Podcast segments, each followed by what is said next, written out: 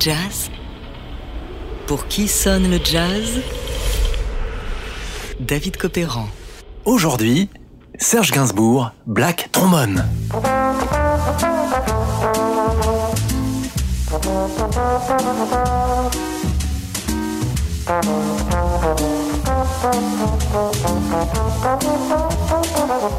Mais quel est ce drôle d'instrument qui coulisse sur cette air de Gainsbourg? Eh bien c'est... Black trombone, monotone, le trombone, c'est joli. Alors, quelle est l'histoire de cette chanson culte de l'homme à la tête de chou? Et qui était vraiment le tromboniste de Black Trombone? Eh bien, pour le savoir, revenons un peu en arrière.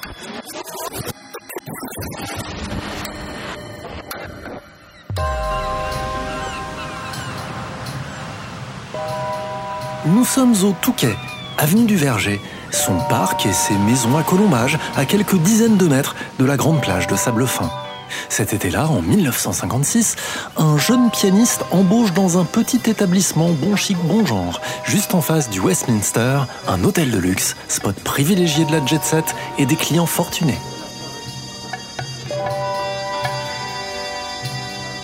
Cela fait trois ans que Lucien Ginsburg, ou plutôt Serge Gainsbourg, traîne son spleen de quasi-trentenaire sur le piano du club de la forêt.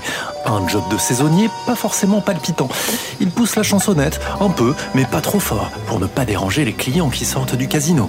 Entre deux airs, il lui arrive de jouer des standards, façon piano bar, My Funny Valentine, As Time Goes By et All the Things You Are.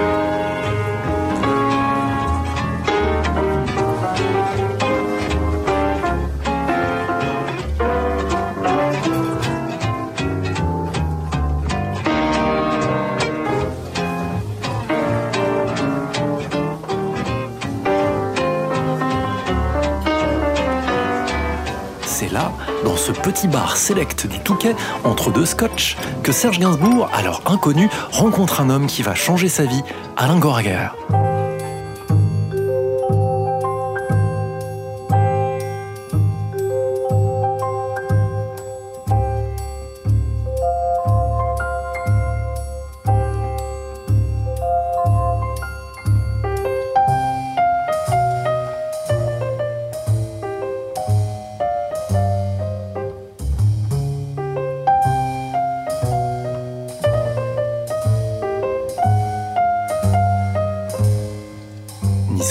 Alain Goraguer est pianiste. Passionné de jazz, il est monté à Paris. C'est là qu'il a rencontré Boris Vian au détour d'une cave à Saint-Germain-des-Prés. Vian, Goraguer, un duo qui fonctionne. Ensemble, ils écrivent La Java des bombes atomiques, Je bois ou encore Fais-moi mal, Johnny en 1956. Hasard ou coïncidence, Gainsbourg lui-même est un admirateur de Boris Vian. Si Vian n'avait pas existé, dira-t-il, je ne serais pas là.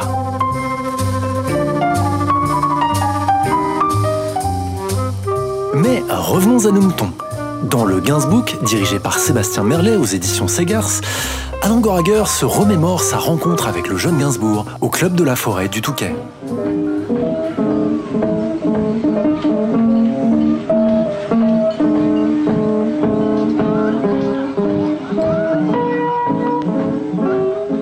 Souvent, un pianiste de bar, on ne le remarque pas, dit Goraguer, à moins qu'il ne joue très très bien ou très mal. Mais lui, je l'avais remarqué à cause du choix de ses chansons, rien que de très beaux standards américains, chantés d'une façon très murmurée, déjà. Alors, entre Gainsbourg et Goraguer, ça fait tilt. Au bar, ce soir-là, on suppose qu'ils ont dû causer de Vian et de leur amour commun pour le jazz.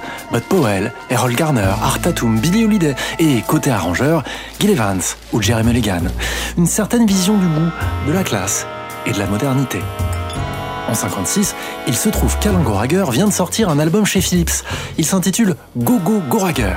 Le pianiste y est accompagné par Paul Rover à la contrebasse et Christian Garros à la batterie, deux musiciens qu'on retrouvera plus tard sur les premiers disques de Serge. À l'intérieur de Gogo Goraguer, un titre qui présage déjà des couleurs, du spleen et des ambiances qui caractériseront quelques mois plus tard les débuts de Gainsbourg, sa fameuse période bleue. Le morceau s'appelle Demain, je dors jusqu'à midi.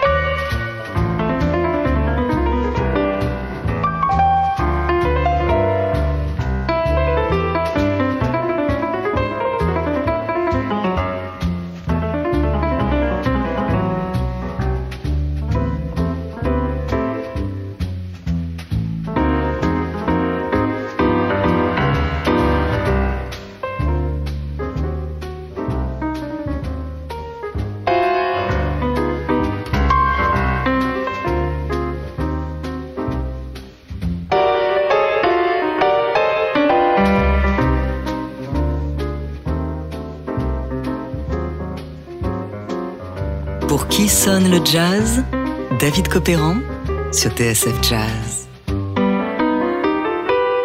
Aujourd'hui, Serge Gainsbourg, Black Trombone.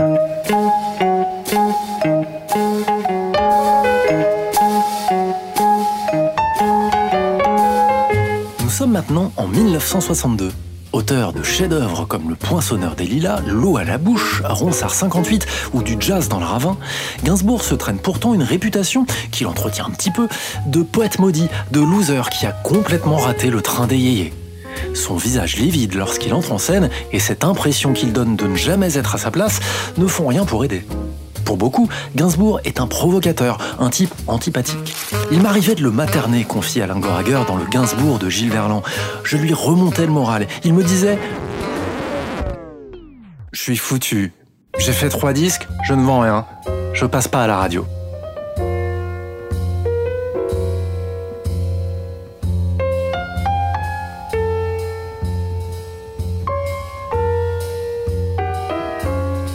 C'est donc dans ce contexte que Gainsbourg et Goraguer se retrouvent dans les studios de la Maison Philips, au 94 boulevard Blanqui, dans le 13e arrondissement de Paris. Au printemps 62, ils enregistrent ensemble le nouvel album de l'homme à la tête de chou, Gainsbourg numéro 4. Un disque charnière car éclectique dans ses goûts musicaux, qui lorgne tantôt vers le latin, tantôt vers le twist. Le jazz, lui, y occupe encore une place de choix. Je vois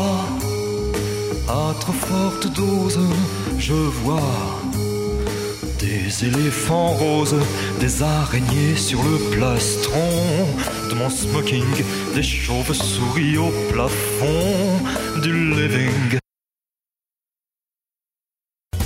Mais la grande chanson de l'album, outre la javanaise bien sûr, dont on va un peu entendre parler, c'est Black Trombone, celle que tous les amateurs de notes bleues vont retenir. Elle est sans aucun doute son air le plus jazz. Sur cette chanson de spleen, de désespoir et d'ennui, Gainsbourg croune de sa voix nasillarde. Son placement et son accent faussement gauche sont tellement séduisants. Et quand ces mots flirtent avec le trombone, ça swing. Black trombone,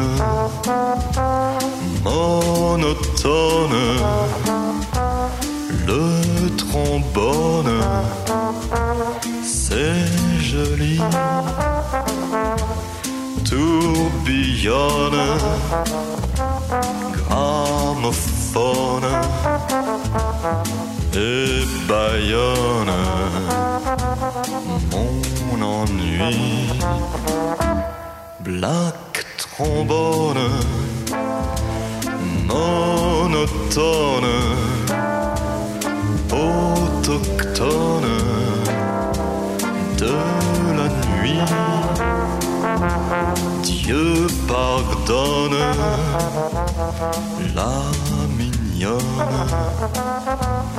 qui fredonne dans mon lit. Black trombone, monotone, elle se donne à demi nu, frissonne, déraisonne, m'empoisonne, m'envahit. Black trombone, monotone, l'automne de ma vie. Plus personne ne m'étonne, j'abandonne, c'est fini.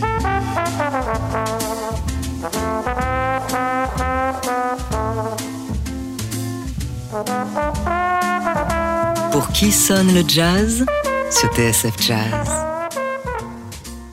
Alors, qui est le trombone de Black Trombone? La réponse, elle n'est pas sur la pochette du disque, paru en 1962. À l'époque, il n'était pas d'usage de citer tous les musiciens, surtout lorsqu'il s'agissait d'orchestres de circonstances, de requins de studio, enchaînant les séances de jour comme de nuit. Or là, notre tromboniste, il est quand même important, c'est le personnage principal de la chanson.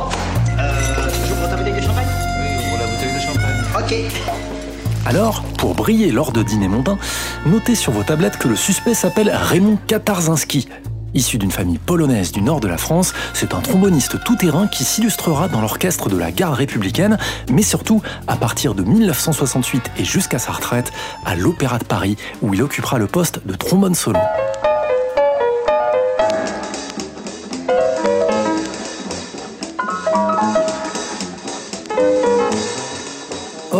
Raymond Katarzinski est un agent double. Jazzman jusqu'au bout de la coulisse, il émarge chez Michel Legrand, Don Bayas et Jacques Dangean et quantité d'autres orchestres qui feront l'histoire du jazz et de la variété en France. Un CV hors norme pour un musicien méconnu et pourtant excellent, surpris ici en plein duel de trombone avec son camarade Claude Gousset dans l'orchestre de Claude Bolling.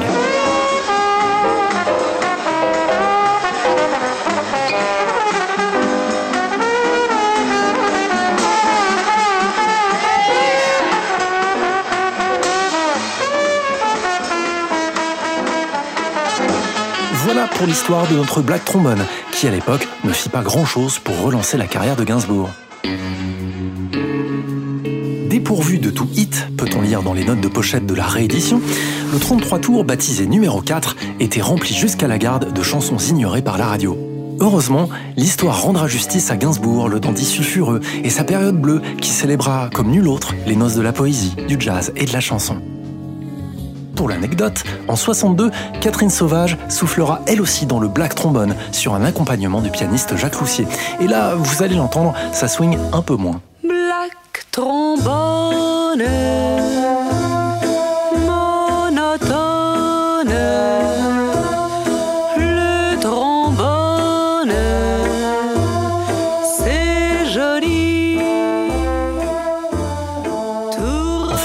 Version décalée, noire, un peu lugubre et franchement destroy, celle beaucoup plus récente du guitariste Marc Ribot sur une compilation hommage à Gainsbourg, produite par John Zorn et son label Zadig. Son titre Great Jewish Music, Serge Gainsbourg.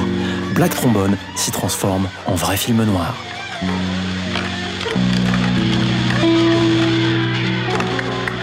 Black trombone,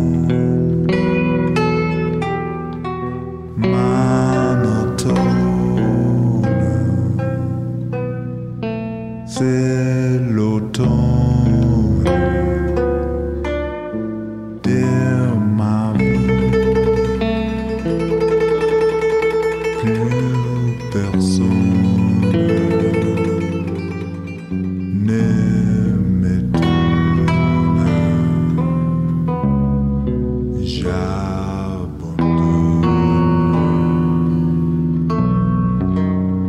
C'est fini.